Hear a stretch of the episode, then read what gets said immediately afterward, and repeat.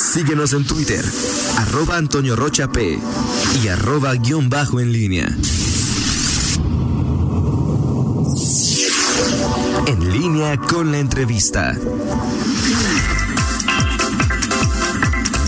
Son las 8 de la mañana con 8 minutos. Estamos de regreso y tenemos eh, el gusto de saludar al ingeniero Alfredo Villar Jiménez, eh, presidente de la Asociación Nacional de Escuelas eh, Particulares. el tema educativo se vuelve un, un, tema del momento. Estamos a punto de iniciar el ciclo escolar 2020-2021.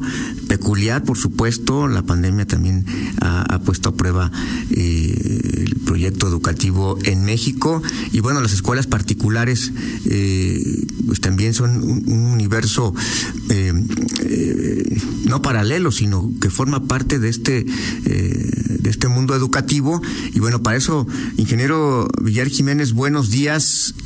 ¿Cómo se están días, preparando eh, las escuelas particulares eh, para lo que viene después de eh, que se decretaron ya las medidas generales que se van a que van a normar el proceso educativo sobre que será a distancia durante los primeros meses o por lo menos el cierre de este 2020? Buenos días y gracias por aceptar la comunicación. Gusto en saludarlos. Sí, efectivamente tenemos un gran problema en las escuelas particulares, pero no solamente es eh, el, las escuelas particulares, sino todo el sistema educativo nacional, ya que las escuelas particulares de las oficiales pertenecen al sistema educativo nacional, junto con los padres de familia, los alumnos, etcétera. Entonces ahorita está el sistema educativo nacional pasando por una crisis demasiado fuerte, con un retraso inclusive en, en el sistema educativo, porque pues se perdió la, el, la mitad del, del, ciclo escolar pasado, eh, ya que desde marzo ya no se estudió porque se vino la pandemia, vino grandes problemas y este y ahora iniciamos con, con a, a, distancia y sobre todo con la televisión con eh, de, de, nada a esto bueno pues ya podremos aceptar pero es pésima la situación que se está viviendo en el sistema educativo y lógicamente está afectando a las escuelas particulares más todavía porque los padres de familia con esta crisis económica pues perdieron su empleo perdieron sus negocios etcétera y no tuvieron para pagar y hubo ya una deserción lo que está afectando ya también al sistema educativo público porque se está saturando eh, las escuelas oficiales. Entonces, en el regreso va a haber grupos de 80, 90, 100 alumnos. ¿Dónde se van a meter tantos alumnos? Estamos viviendo una crisis ya muy fuerte. Y las escuelas particulares, algunas van a cerrar, otras no van a trabajar en este ciclo escolar 2021, sino hasta el siguiente, porque pues hay una una deserción de alumnos tremenda, ¿no? Entonces lo que nos debe preocupar y, de, y, de, y más bien ocupar es ver qué es lo que vamos a hacer con el sistema educativo nacional de nuestro país, eh, porque eh, pues ya va a tener un retraso muy fuerte. ¿Qué soluciones se les puede dar? En un momento dado estamos viendo que se van a dar las clases por televisión. ¿Cómo sabemos si los estudiantes están aguantando tres horas, si realmente están allí tres, cuatro horas en la televisión, cuando ya traen problemas emocionales por el encierro, no tienen, no tienen ejercicios físicos, etcétera, ¿no? ¿Qué, ¿Qué pasa si un alumno no entendió algo por televisión? ¿A quién le va a preguntar, etcétera, no? Entonces las escuelas particulares al menos están haciendo un cambio y van a dar todo por vía digital, ¿no? Por, ejemplo, el Zoom para tener el contacto directo del maestro con los alumnos, entre los mismos alumnos, con los padres de familia. Ahí sí va a haber evaluaciones adecuadas, preguntas, respuestas, etcétera. Pero eso no no no no soluciona tampoco, porque no hay nada como la educación presencial donde haya la socialización, la la, la comunicación directa entre los alumnos, entre los padres de familia, los maestros, etcétera. Estamos viviendo una crisis muy fuerte. Sí, ingeniero Villar Jiménez, eh, presidente de la Asociación Nacional de Escuelas Particulares, preguntarle cómo es evidente que, el, entorno es distinto, que no es el ideal para el sistema educativo. En efecto, lo, lo, lo ideal es tener eh, las clases presenciales. El hecho es que ahorita desde el punto de vista sanitario no se puede. Las autoridades, autoridades perdón, han dicho que no, no será posible tener eh, clases presenciales, al menos en lo que resta eh, del año. Pero frente a ello y lo que está perfilando eh, las escuelas particulares y sobre todo en esta oferta ¿Qué, diferencia está ofreciendo eh, el plus que tendrían las escuelas particulares para diferenciarse del sistema educativo eh, eh, nacional, oficial, que ofrece las clases a distancia, sin interacción? es decir, sería la norma que las escuelas particulares pudieran ofrecer productos que al menos pudieran acercar un poco más o generar interacción con los alumnos. Así es, efectivamente, por eso se van a usar las líneas digitales como el Zoom, para que haya la comunicación directa, independientemente de que también se den materias adicionales que puedan eh, sobrellevar esta situación psicológica de los alumnos, las cuestiones emocionales, también para los padres de familia, independientemente de algunas ventajas que se van a dar, como serían eh, este descuentos, pagos, eh, este eh, plazos de pago, etcétera. Y, pero lo más importante sería que tuviéramos contacto con las autoridades, eh, que pudiéramos hacer algo no solamente por las escuelas particulares, sino por el sector educativo oficial, todo, todo el sector educativo. Entonces, que haya una comunicación entre todos los, los, funcionarios públicos y que pudiéramos llegar a verdaderos acuerdos para poder sobrellevar esta situación, sobre todo porque las escuelas particulares en un momento dado traen unas cargas muy fuertes, que eso son sus maestros, su personal administrativo, etcétera, que no hay para pagarles y allí ya vamos a tener un gravísimo problema.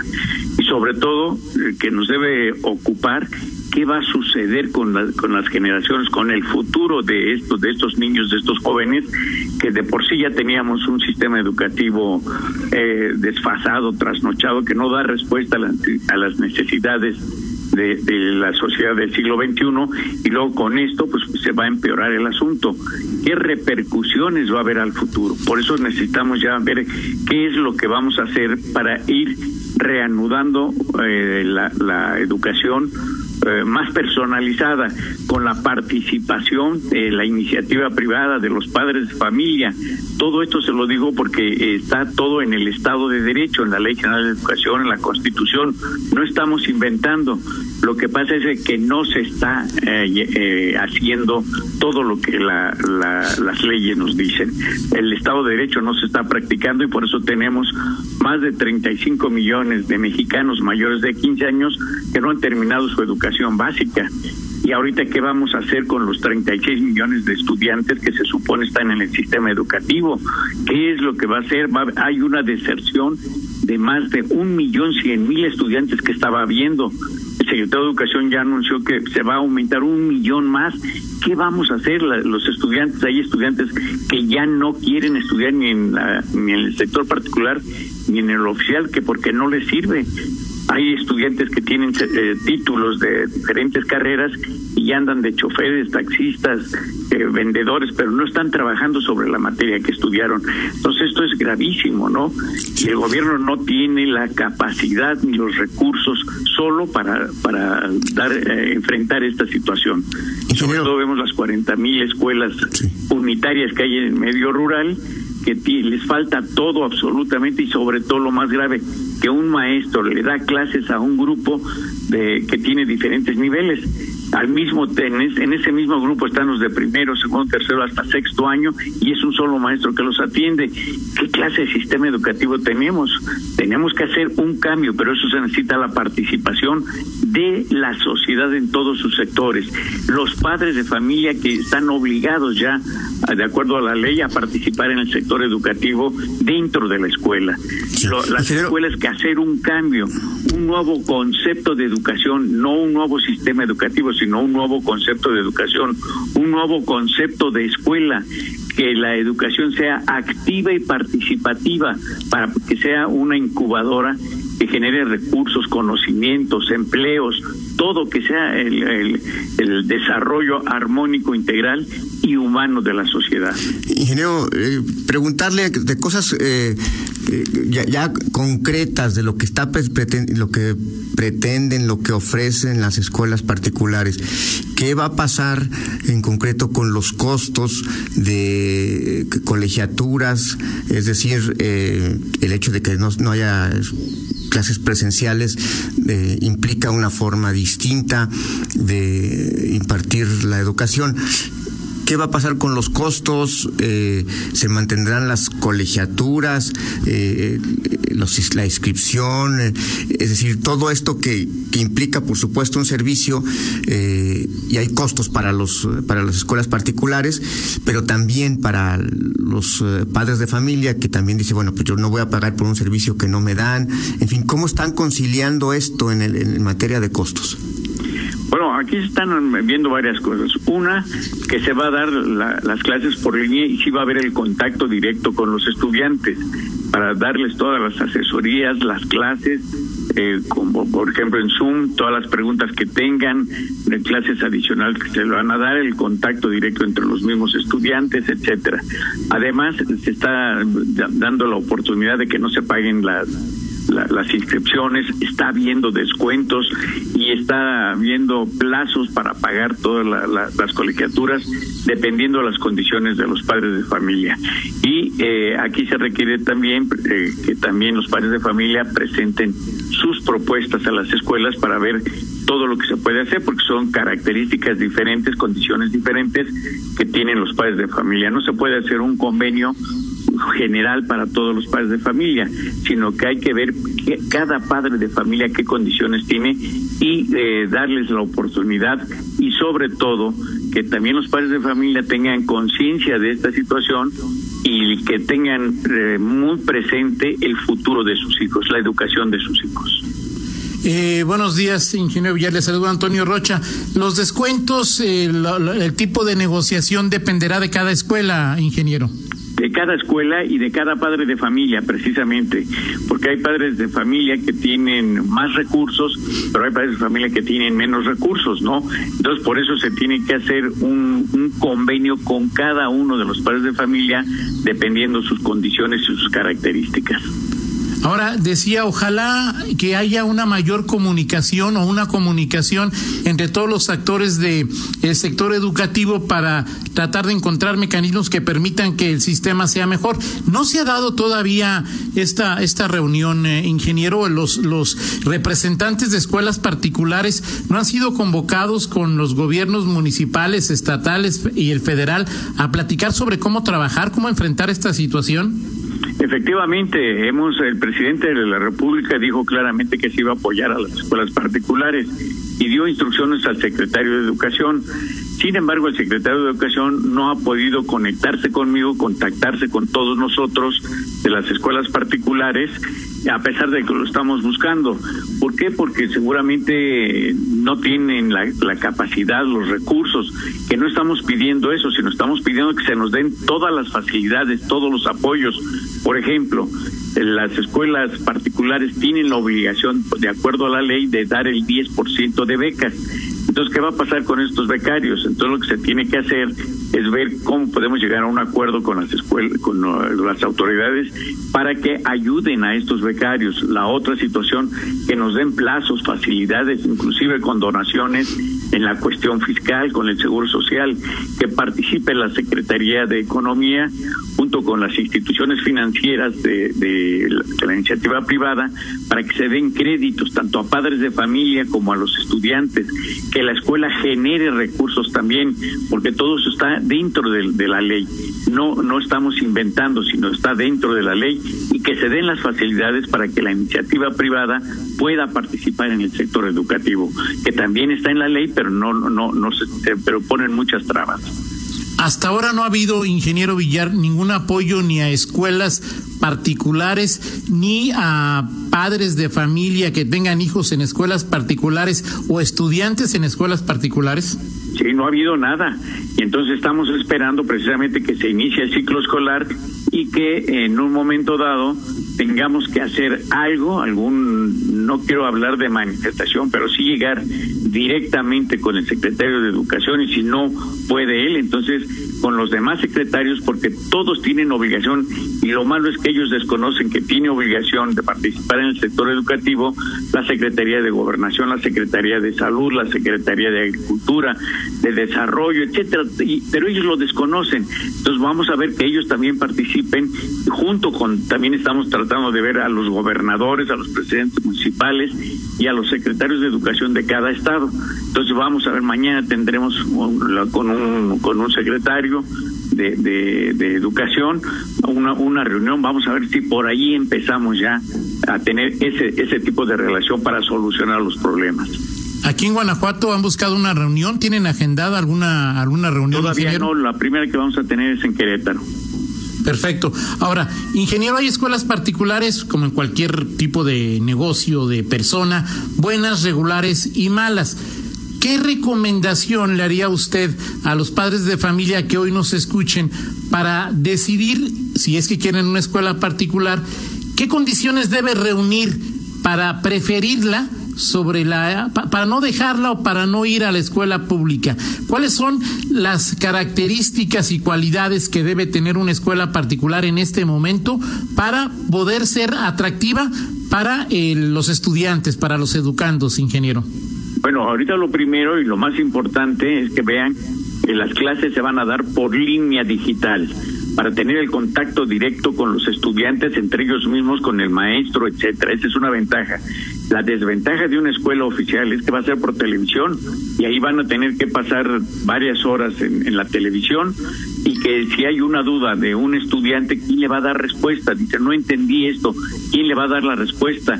¿Realmente están metidos allí en estudiando o están viendo otras cosas? Ese es el, el asunto y luego el, el grave problema es que hay muchas familias que no tienen televisión. Ese es el, el, otro problema, son 15 millones de familias que no tienen televisión y otras familias tienen una sola televisión, pero tienen tres hijos. ¿Cómo le harían para estudiar allí? Eh, eh, si uno está en primer año de primaria, el otro está en sexto, el otro está en secundaria. ¿Cómo le harían si nada más tienen una televisión? Entonces, las ventajas que tiene la escuela particular es que directamente va a ser por vía internet y la comunicación directa. Perfecto. Eh, ingeniero Villar Jiménez, eh, el proceso eh, que, que, lleva las, las escuelas particulares, es decir, cuando usted plantea que, es, es, un tema nacional, bueno, es un problema nacional, pero a nivel Estado, eh, podrían establecerse, mejorarse los canales de comunicación eh, para eh, justamente aterrizar todos estos problemas, porque de pronto, bueno, un padre de familia, pues ve lejano, se siente a, quién acudo, cómo, cómo hago para que se pueda eh, mejorar eh, la escuela. Tendrá que haber una mayor participación de los padres de familia, por supuesto. pero hay, algún mecanismo que, se pueda sobre la marcha implementar para mejorar esta comunicación y sobre todo que nos adaptemos todos, padres de familia, maestros, alumnos, a esta nueva normalidad y difícil en el caso educativo. Es muy importante eso que usted menciona, porque la Ley General de Educación ya lo dice claramente que los padres de familia tienen la obligación de participar en el sector escolar de manera activa Ah, no era eh, antes era pasiva, nada más iban a juntas, etcétera. Ahora es activa y, y mínimo debe ser una vez al mes. Quiere decir que tienen que estar en la escuela participando en el sector educativo, no eh, no solamente viendo que estén eh, estudiando bien sus hijos, que no haya bullying en, en la escuela, etcétera, sino también hacer sugerencias, ver qué problemas ven y hacer las sugerencias a los directores para que se vayan haciendo modificaciones.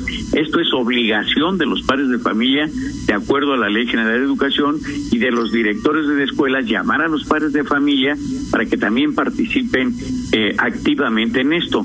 Pero también otra de las situaciones es de que participe el sector, eh, el, el sector privado en todos sus aspectos, que participe la sociedad, por ejemplo, el sector comercial, el sector industrial, que participen con asesorías en todas las materias, etcétera, inclusive haya visitas de, para motivar, para incentivar, sobre todo para la creatividad y crear nuevas habilidades de los estudiantes que puedan visitar fábricas, que puedan visitar y que se den cuenta el por qué están estudiando. La alimentación es otra de las situaciones que se tiene, somos el primer lugar en obesidad en el mundo de la niñez, ¿no? Entonces hay mucha situación para, que eh, realmente estemos preparando a estas generaciones para un futuro que va a, que va a tener retos mucho mayores. Y ahorita lo estamos viviendo, eh, tenemos crisis y la crisis es un cambio para el cual no estamos preparados. Y no estábamos preparados, tan es así que puras improvisaciones se han estado dando. Pero aquí lo que se trata es de hacer un sistema educativo adecuado, eh, sobre todo para ver las necesidades y soluciones de futuro. Ahora, hay varios eh, puntos ahora que tocaba, por lo menos me han llegado, ingeniero Villar, tres señalamientos. Es que eh, algunos papás y algunos mamás sienten que los maestros están recargando su responsabilidad en los papás. Y entonces hay papás que dicen, ¿ya a mí me van a pagar? ¿O ese día me van a descontar la, el día de colegiatura? ¿O cómo quieren que le ayude un día a mi hijo si yo trabajo y no me puedo salir? ¿Cuál ha sido, eh, ingeniero Villar, la respuesta que usted ha percibido de, de los papás? O sea, es decir, bueno, ¿están aventando la pelotita o le están entrando, ingeniero? Sí tienen razón los padres de familia en parte, ¿no? Pero estamos hablando de los padres de familia en general. ¿Por qué? Porque se, se, ha, se ha visto que los padres de familia, y así lo ha dicho el secretario de Educación, que los padres de familia tienen que ser una especie de maestros, independientemente de que sí tienen obligación los padres de familia de participar en la educación de, sus hijos. ¿Por qué? Porque ahí es donde viven, ahí es donde conviven todo el mayor tiempo en la casa, allí eh, tienen que aceptar todos los usos y costumbres de las familias, la religión, las cuestiones políticas, que la escuela no puede ver esa situación. Entonces, sí, la educación se da dentro de, las casas. Lo que se da en la escuela es instrucción realmente, ¿no? Conocimientos científicos, todo eso, para que se vaya formando vayan eh, entendiendo, como lo dice la ley, que vayan conociendo los problemas de la sociedad, los recursos que se tienen y que vayan pensando en las soluciones.